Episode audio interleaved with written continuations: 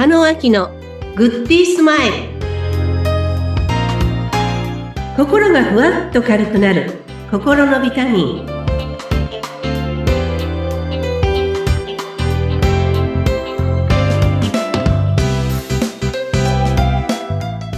皆さんこんにちは。加納明です。さあ今日も素敵なゲストをお迎えしております、えーゼロビレッジ合同会社の佐野慎吾さんです。佐野さんようこそいらっしゃいましたよろしくお願いいたしますよろしくお願いいたします。早速ですが佐野さん自己紹介お願いしますはい、えー私はですね、静岡で活動しておりまして、えーデジタルサイネージ、LED ビジョンですね。これの製造、販売、設置を全国で一番安く、えー行うっていうお仕事をさせていただいております。はい、えー製造販売？はい。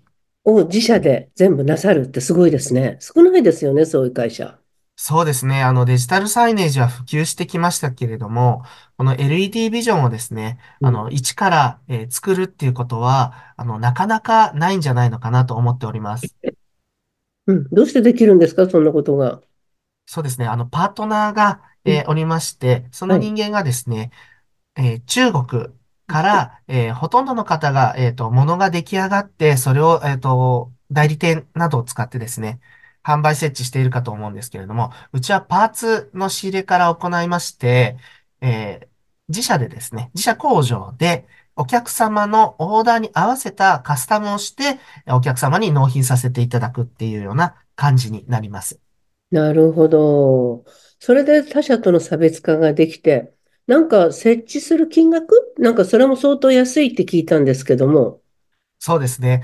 よくあの、インターネット上で平米単価として出ている、えーそして安さをうまく見せている会社さんも多くいらっしゃるのですけれども、うちはですね、やっぱりその後にかかってくるコスト、すべて修理から、えすべてがですね、安く仕上がるように、お客様の結局持ち出しってものは、あの、財源がありますので、そこの用途に合わせて、いろいろなご提案をさせていただいております。うーん。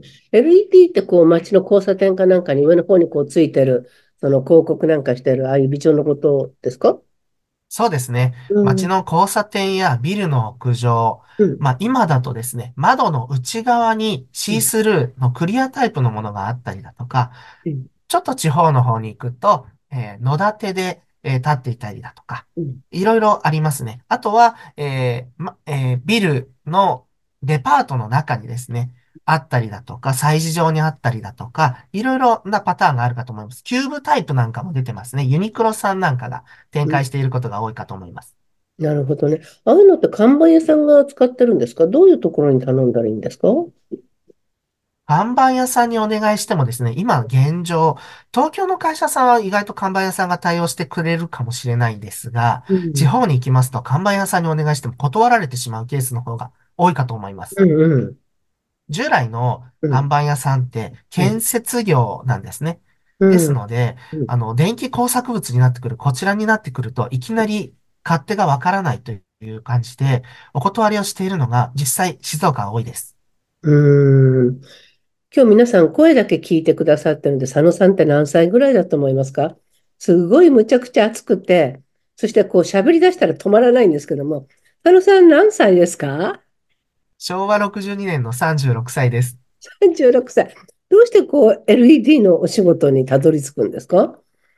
そうですね。あの、飲食業がもともとメインであったんですけれども、うんあの、自分が何か地域で元気になることってないかなと思いまして、こういったお仕事を行いました。いろんな方たちがテレビに出たいけれども出られないだとか、そういった思いがあると思うので、パブリックに出せる動画の広告、これが時代の最先端かなと思いまして、行いました。うーん自分の、なんか今までもお話ししたことあるんですけど、自分がどうなりたいよりも、周りの人とか、その地域の人とか、そういう人をこう幸せにしたいとか、助けたいとか、いつもそういうワードがこう聞こえてくるんですけども、で、きっかけもそんな感じだったんですかね。起業するってお仕事始めた。お仕事始めた、えーきっかけはそうですね。人が集まって元気になるっていうところで、飲食店で、えー起業をさせていただきました。それが30歳の時でした。うーん。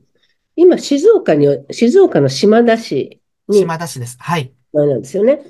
で、じゃあ今後、その LED を使ったお仕事っていうのは、こう、全国に広げていきたいと思ったときには、どういう人と組んだら全国に広がっていくんですかね？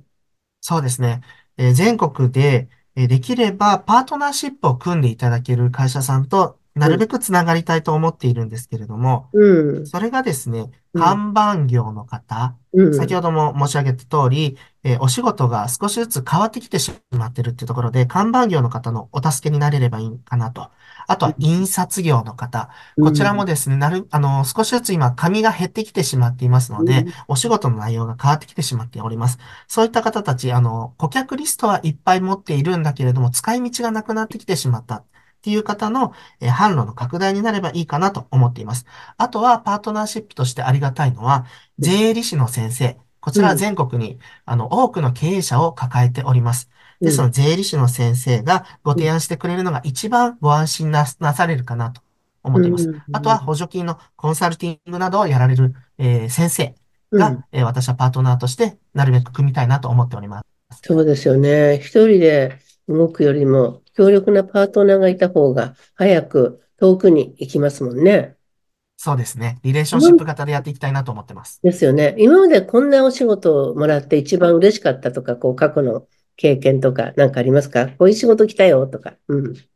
そうですね。あの、率、わ率というか割としてすごく自分のブランド効果としても高まったのが選挙の告示ですね。うん、選挙は1週間ぐらいしか告示ができないので、そのうん、時にデうん、ジタルで、まあ、あの、地上波でタレントさんを使ったりとかした動画がうん、私のところに町の選挙管理委員会から来るんですね。うん、選挙って一番ミニマムなところで、おあの、人は集められて行われているので、そこうん、に絶対国や都道府県から予算が降りるんですね。うで、そん、れをいただいて、結構な、あの、そ、選挙管理委員会も予算使わなければいけないので、うん、それが私のところに来るとかなりのうん。お仕事になりました。短期間でね、決められ短期て。間で、はい。うん、しかもブランド効果も、あの、義務的な行事ですので。なるほどね。そういう成功事例いっぱいこうお伝えしたら、さっきの税理士さんはちょっと思い浮かばないけど、あ、そういうんだったら言えるかもしれないとか、人の発想が広がりますよね。そうですね。はい。うん。じゃあ、それいつから始められたんですか ?LED。LED は4年前ですね。ちょうど私が1期目を設置したのがうん。2020年の3月だったんです。うん。その後にすぐにコロナが来てしまってですね、世界がすごいことになりました。なるほどね。それがじゃあ着実にこう、芽が出てきてるって感じですかね。そうですね。今全国で少しずつやらせていただいてます。うーん。じゃあ今後ですね、36歳の経営者。これから将来、自分はどんな夢に向かってまた新たに踏み出そうとしてるんですか？はい。えっと、なるべく多くの、うん。えー売り上げを立ててですね、街に、えー貢献していきたいなと思っています。その街というのは、えー世界的に見てもそうなんですけれども、えー女性、そして子供たちの未来をしっかり作り上げていきたいなと思っています。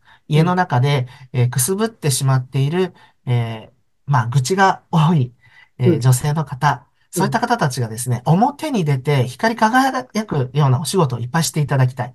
それをうん。することによって、子供たちが人間的にも社会的にも豊かな、えー子供に育つんじゃないかなと思って、今、託児所等も行っております。もっともっと頑張ってもらいたいなっていうふうに私は考えています。うん。じゃあ働きやすい環境を作るってことですね。子供のお手伝いをして、教育のお手伝いをして。そうですね。あの、子供うん。たちが日本に生まれてよかったっていうふうに思えるような経済状況や地域社会を作っていきたいなっていうふうに思っています。で、そのためにまず地域からっていうことなんですね。そうですね。地域うと女ん。性からですね。田野さんはこう人にどんな風に言われたら一番嬉しいですか？ええ、そうですね。あまり考えたことなかったんですけれどうも、ん。人のために動いてるよねっていうふうに言われた時がすごく、あ、認められたというか、ちょっと承認をいただいたような気持ちになってほっとします。うん。もう勝ってるねよりも、人のために動いてるんだねって言われる言葉の方が嬉しい。そうですね。儲かってるなって言われるとやっぱ日本人ですね。やっぱちょっと、な、なんだかなっていうふうに思っちゃいます。なんか寂しい心が生まれてしまうような気がします。へえ。お金の使い道は人のためって感じですね。うん。いいですね。今日ね、この放送の下の概要欄のところに、佐野さんのその会社と連絡先を、あの、載せ、載せさせていただこうと思うんですが、最後に何か付け加えるとしたら何かありますか？5年後に自分がどうあるかっていうところをしっかり、えー見定めてですね、うん、あの、地域のために本当になっているのか、自分のためになっちゃってないかだとかっていうところうんをしっかり律しながら生きていきたいなっていうふうに思っています。うんこれをちょっと宣言とさせていただきたいなと思います。そうだね。なんかこう忙しくなったりすると見失っちゃったりね。なんか自分がちょっと軌道修正を時々かけないとわけが分かんなくなっちゃう瞬間ってもしかしたら私も含めてあるかもしれないんでそれ大切なことですよね。はい。はい。はい。今日はありがとうございました。たくさんいいお話を聞けました。そして心から応援しております。佐野さん今日はありがとうございました。あさんありがとうございました。